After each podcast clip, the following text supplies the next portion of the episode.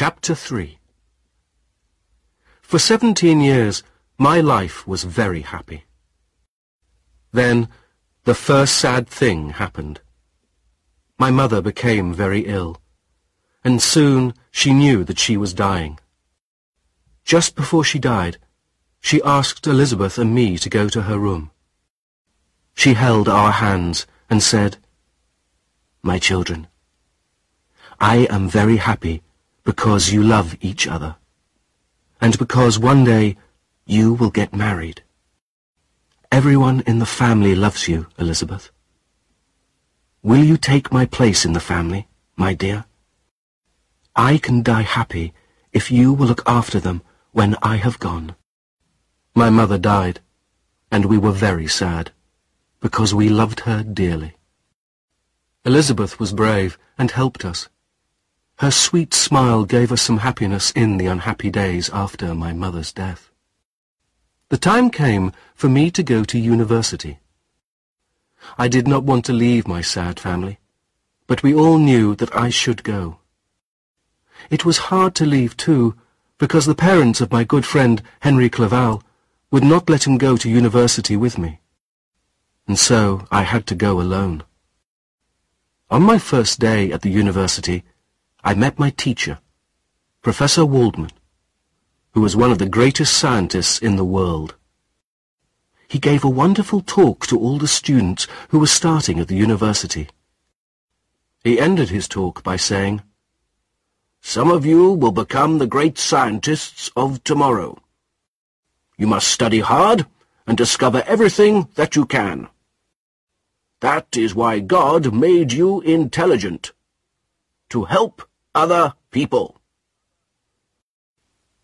After the professor's talk, I thought very carefully. I remembered the storm when I was fifteen. I remembered how the lightning had destroyed the tree. I wanted to use electricity to help people. And I wanted to discover the secrets of life. I decided to work on these two things. I did not know then that my work would destroy me and the people that I loved. I started work the next day. I worked very hard, and soon Professor Waldman and I realized that I could learn to be a very good scientist.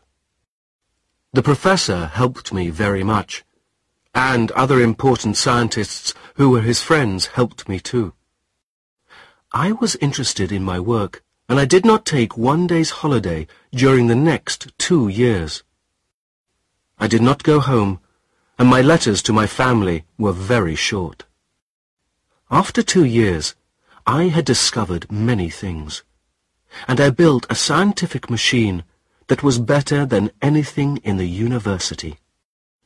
My machine would help me answer the most important question of all. How does life begin? Is it possible to put life into dead things?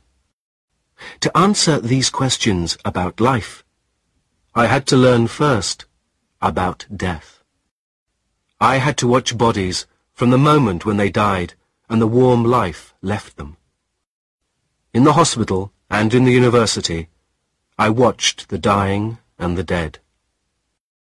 Day after day, month after month, I followed death.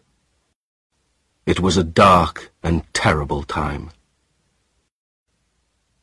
Then one day, the answer came to me. Suddenly, I was sure that I knew the secret of life. I knew that I could put life into a body that was not alive. I worked harder and harder now. I slept for only a short time each night, and I did not eat much food.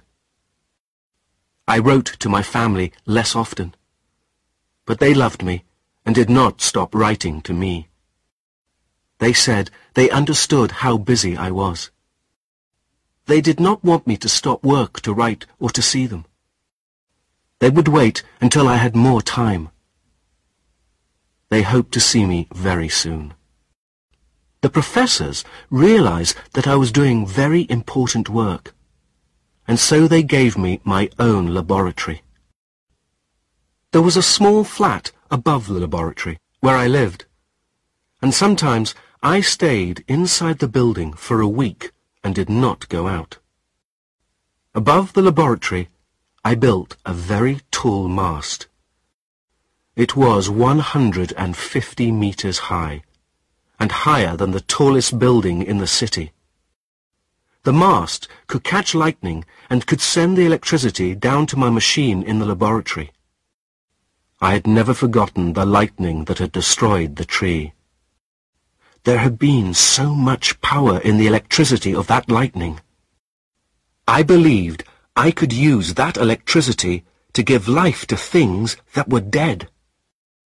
I will say no more than that. The secret of my machine must die with me. I was a very clever scientist, but I did not realize then what a terrible mistake I was making.